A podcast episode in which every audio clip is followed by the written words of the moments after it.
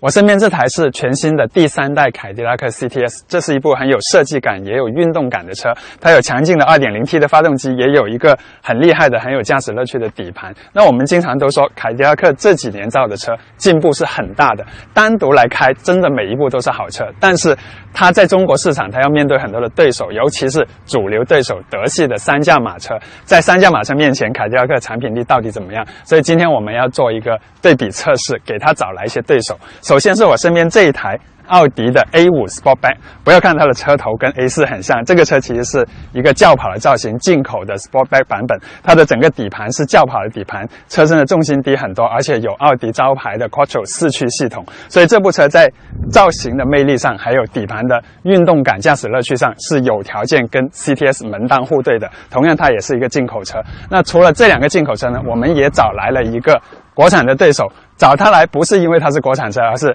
宝马五系。我们知道，无论我们怎么说，奥迪的操控好，凯迪拉克操控有巨大的进步。很多车迷心目中一说到操控，他们最终的王者还是宝马。所以今天我们不能少了宝马五系。虽然这一台是国产的加长轴距版本，它的商务气息很浓，它的设计感可能没有另外两个车那么突出。但是这部车他来就是要解答宝马的底盘到底有没有受到这两个新进的对手的挑战，能不能撼动它的操。控的地位好了，这三部车在这里，而且我们今天有一个非常专业的场地，所以我们会对这三个车做一系列专业的测试，主要是去表现他们三个的内功到底谁高谁低。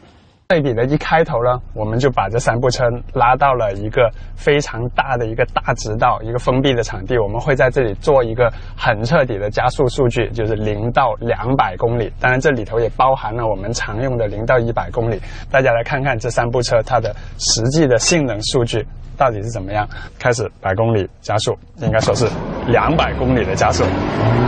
起步很快的上到二档、三档。三档破百，引擎的声音很好听啊，整个像一个很精密的机械一样。现在我们已经到一百六、一百七，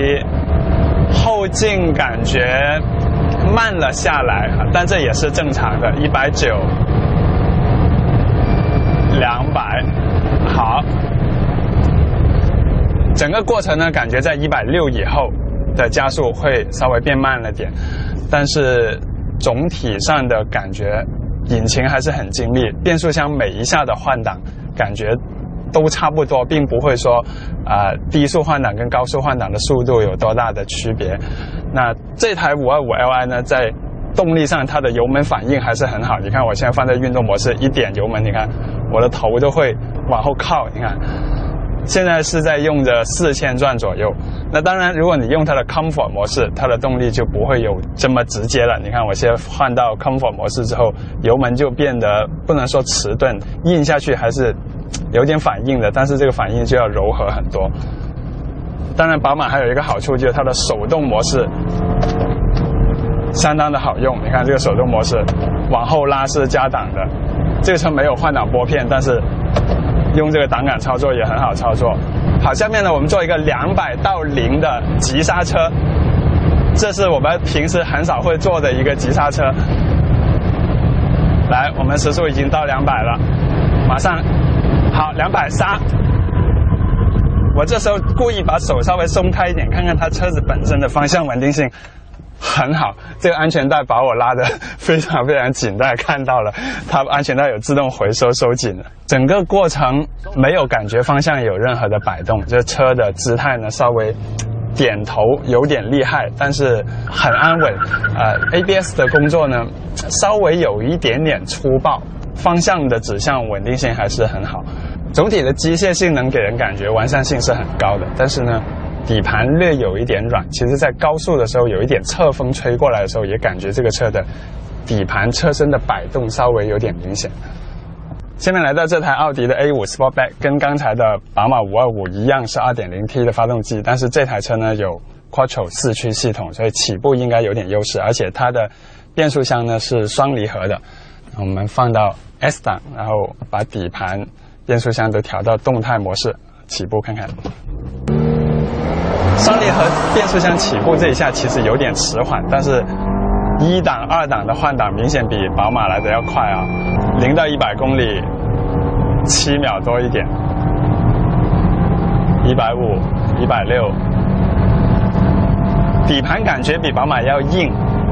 高速遇到一点颠簸的时候，这个车的车身的安稳感要更好一点，但是方向指向性没有宝马那么好。好，已经到两百了，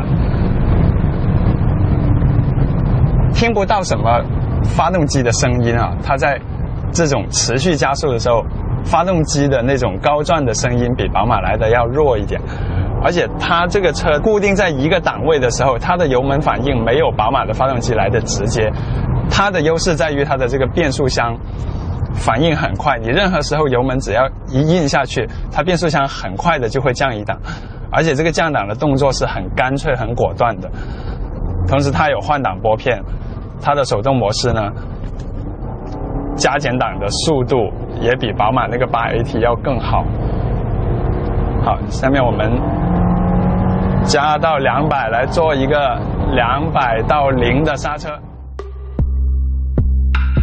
ATS 和宝马的对决，美系和德系的，一个是二线豪华品牌力争当老大的，一个是在一线豪华品牌想超过奔驰的，都是好车啊，性能也是不错。